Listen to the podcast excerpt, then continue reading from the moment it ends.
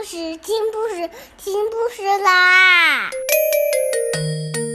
重要的事情说三遍，小屁哒啦啦，明天见！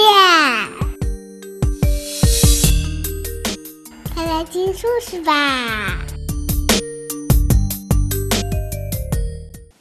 Hello everyone, today we'll continue to read Paddington, Chapter 3. Paddington turns detective.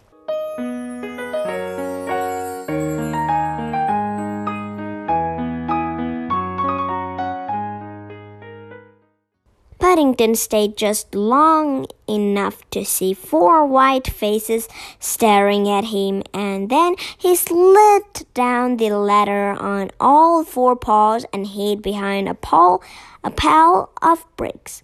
Almost immediately, there was the sound of excited voices at the window. Oh! Can't see it now, said a voice. Must a vanished. Core, repeated Mr. Briggs, mopping his brow with a spotted handkerchief. Whatever it was, I don't never want to see nothing like it again. Fair chilled me to the marrow, it did. With that, he slammed the window shut and the voices died away. From behind the pile of bricks, Paddington could hardly believe his ears. He had never even dreamed that Mr. Briggs and his men could be mixed up in the affair.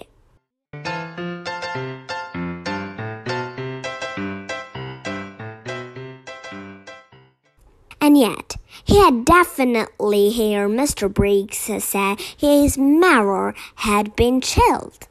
After removing his spare and dark glasses, Paddington sat down behind the bricks and made several notes in his book with the invisible ink. Then he made his way slowly and thoughtfully in the direction of the grocer's. It had been a very good day's detecting, and Paddington decided he would have to pay another visit to the building site when all was quiet. It was midnight. All the house household had long since gone to bed. You know, said Mrs. Brown, just as the clock was striking twelve. It's a funny thing, but I'm sure Paddington's up to something. There's nothing funny in that, replied Mr. Brown sleepily. He's always up to something. What is it this time?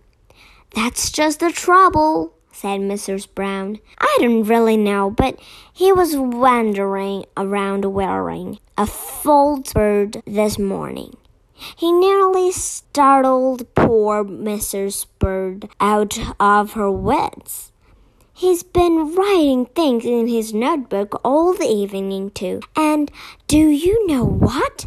No, said Mr. Brown, stifling a yawn. What? When I looked over his shoulder, there was nothing there. Oh, well, bears will be bears, said Mr. Brown. He paused for a moment as he reached up to turn out the light. That's strange, he said. I could have sworn I heard a police whistle just then. Nonsense, Harry, said Mrs. Brown. You must be dreaming.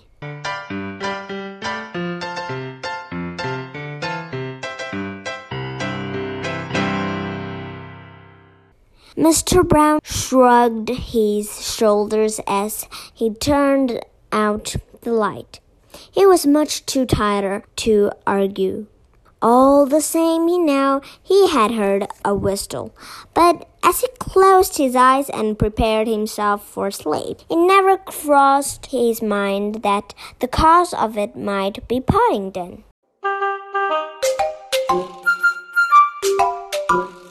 Lots of things had been happening to Paddington since he crept out of the Brown's house under cover sight.